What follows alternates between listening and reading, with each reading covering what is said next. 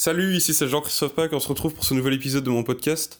Et aujourd'hui, j'aimerais bien vous parler d'une erreur que la plupart des entrepreneurs ont tendance à faire quand ils se lancent en ligne.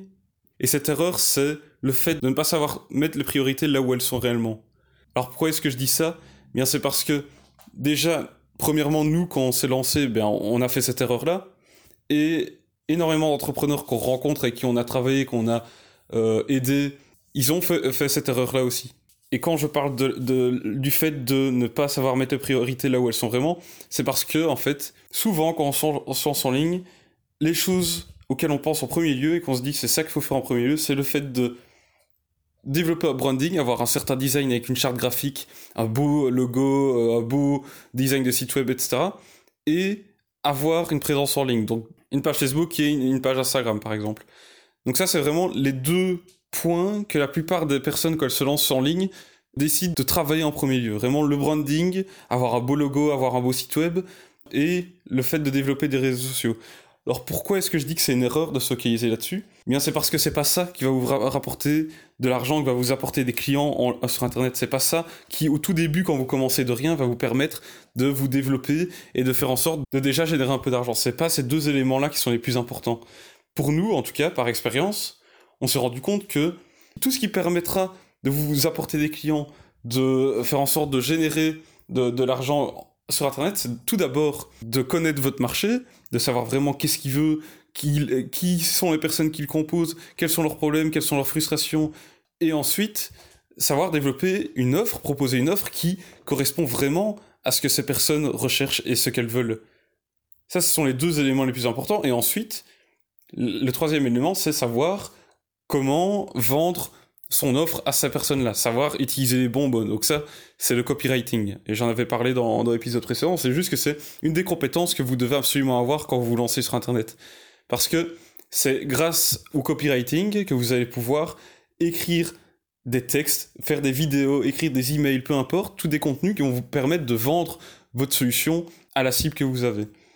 Donc c'est vraiment ça, ce sont les trois choses qu'il y a à, savoir quand vous vous lancez en ligne. C'est connaître votre cible, avoir une offre qui répond à ce que la cible veut et savoir vendre cette offre à votre cible. C'est vraiment ça qui vous faut, c'est ça les trois premières priorités quand vous vous lancez en ligne. C'est ça, c'est pas le design et c'est pas les réseaux sociaux. Une fois que vous avez réussi à, une fois que vous avez réussi à comprendre votre marché, créer une offre et développer un message de vente efficace, alors là, tout ce que vous avez à faire, c'est créer vos pages web, votre site web ou votre tunnel de vente, sur lequel vous vendez votre offre et vous faites en sorte d'envoyer du trafic qui correspond à votre cible sur les pages qui présentent vos offres, dans votre tunnel de vente par exemple. Et alors là, ça va vous permettre de générer de l'argent, générer des clients pour ensuite avoir un certain budget qui vous permettra de payer un bon designer par exemple, de payer quelqu'un qui va faire en sorte de vous développer une stratégie de présence en ligne qui inclut des réseaux sociaux.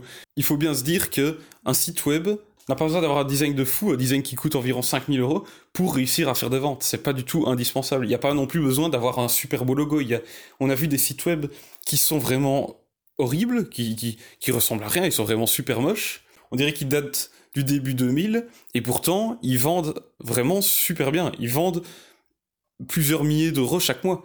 Donc, c'est bien la preuve qu'il n'y a pas besoin d'avoir un design super avancé, un design qui et euh, artistique, etc., pour réussir à faire des ventes en ligne. C'est pas du tout ça qui va vous assurer votre succès. Et encore moins le fait d'avoir euh, une page Facebook, une page Instagram, etc. Tout ça, c'est bonus, c'est ce qui vous permet, pour nous, en fait, tout, ce qui est réseaux sociaux, c'est ce qui vient supporter votre business en assurant une communication avec les clients que vous avez déjà. Donc les réseaux sociaux, c'est vraiment pour nous un, moyen d'entretenir la conversation avec vos clients, de faire savoir les différentes news euh, à propos de votre business, les, nouvelles offres que vous avez, et, aussi avoir une certaine relation avec vous en, en, voyant un peu ce que vous faites au jour le jour. C'est vraiment les réseaux sociaux pour nous, c'est juste quelque chose qui vient après une fois que vous avez déjà des, des clients et que vous ajoutez dans votre stratégie pour réussir à fidéliser et entretenir le contact avec vos clients actuels. Donc c'est bien ça qu'il faut vous dire. En tout cas, nous, c'est la vision qu'on a.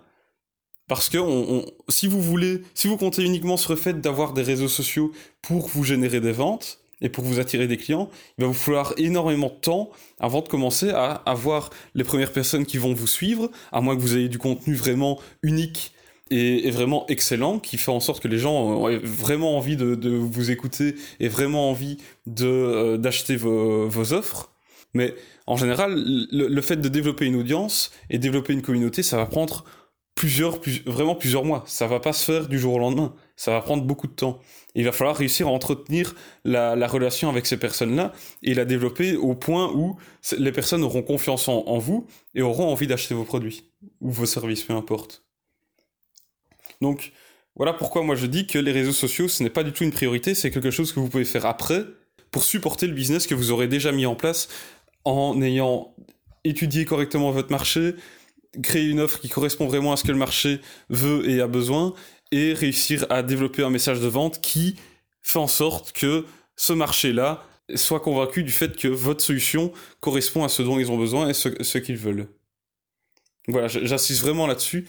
Et aussi le, design, comme je dis, il y a plein de sites qui sont vraiment pas beaux, qui fonctionnent vraiment super bien, et si vous voulez vous lancer en ligne en vous disant ouais d'abord j'ai envie d'avoir un super beau site web, un super beau logo, etc. Eh bien il faut bien vous dire que en général si vous voulez ça et que vous voulez vraiment un design qui correspond à votre image de marque, que vous voulez un truc qui est vraiment unique, vous allez payer un designer au moins 2000 à 5000 euros pour qu'il vous fasse un, vrai, un vrai beau design.